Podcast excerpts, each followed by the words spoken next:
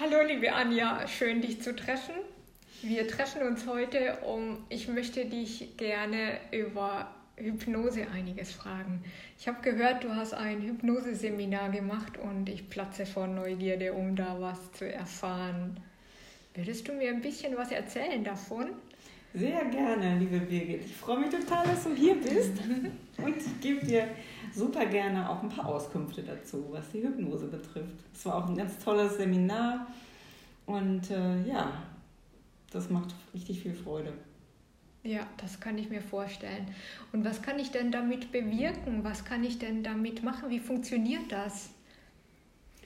Ja, das ist oft die Frage, dass die Menschen einfach eine völlig falsche Vorstellung davon haben, was Hypnose überhaupt ist.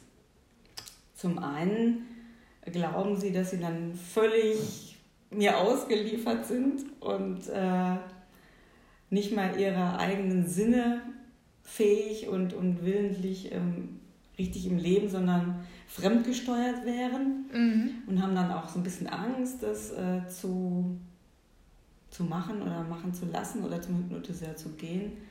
Und zum anderen, äh, ja, halt auch diese, diese ähm, Showhypnosen zum Beispiel, die ja auch oft im Fernsehen gezeigt werden. Mhm. Also, dass diese Blitzhypnosen oder dass einfach Menschen dann Dinge tun, die sie so im richtigen Leben nie tun würden. Mhm. Aber das ist eben nicht diese Hypnose, die gelehrt wird und die ähm, auch sehr hilfreich sein kann im Leben für ganz verschiedene Bereiche. Das setzt ja viel Vertrauen voraus.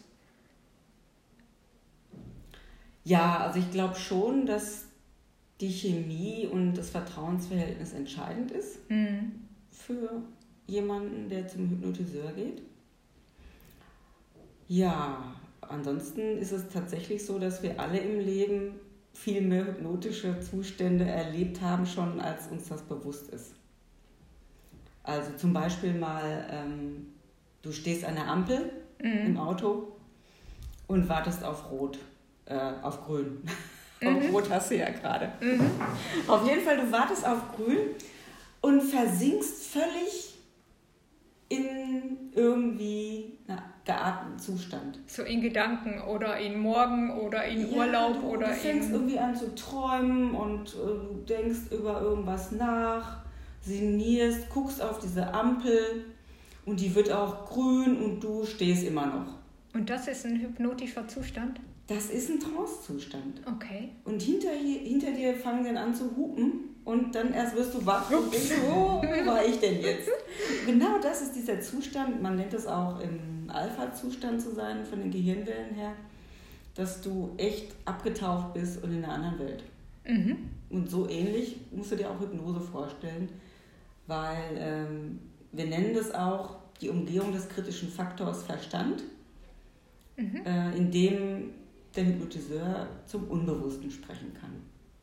Das heißt, mein Verstand geht einmal schlafen oder wird einmal ausgeknipst und, und du hast dann äh, direkt Zugang äh, zu meinem Unterbewusstsein. Ja, so ungefähr kann man sich das vorstellen. Also der ist schon noch da, der Verstand. Also mhm. ich könnte jetzt nicht zu dir irgendwas sagen, was du nicht tun wollen würdest oder was gegen deinen Willen jetzt wäre. Mhm. Ich kann dich nicht fremdsteuern, mhm. sondern du bist wach. Mhm. Auch wenn du die Augen geschlossen hast, ich bitte dich dann schon ähm, währenddessen die Augen zu schließen, aber das, du kriegst alles mit, du bist im Hier und Jetzt, aber diese bestimmten, sagen wir, hypnotischen Sprachmuster, die ich äh, anwende, die gehen direkt ins Unterbewusste und die umgehen quasi den Verstand, sodass du dich nicht wehren kannst bewusst. Weil oftmals ist es ja so, du möchtest was verändern und hast es schon ganz oft versucht, bewusst auf der bewussten Ebene. Disziplin und du hast dir Pläne gemacht und keine Ahnung was. Und es hat nicht funktioniert und schon gar nicht langfristig. Aber durch das Unbewusste kannst du dich mit deinem Verstand und der Disziplin da gar nicht gegen wehren, weil es wirkt. Trotzdem. Ob du jetzt daran glaubst oder nicht.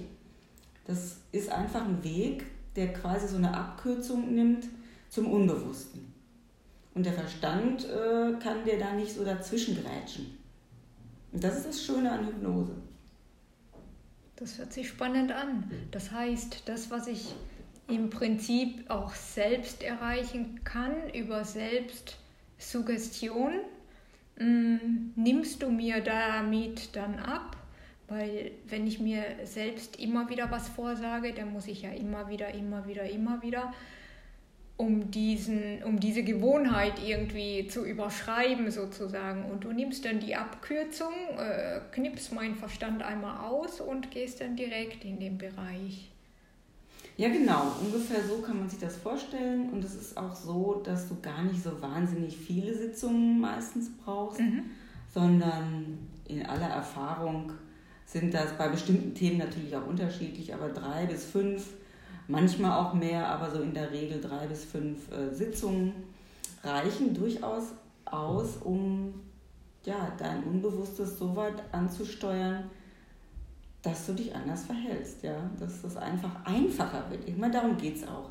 Es wird einfacher. Der Entschluss kommt von dir.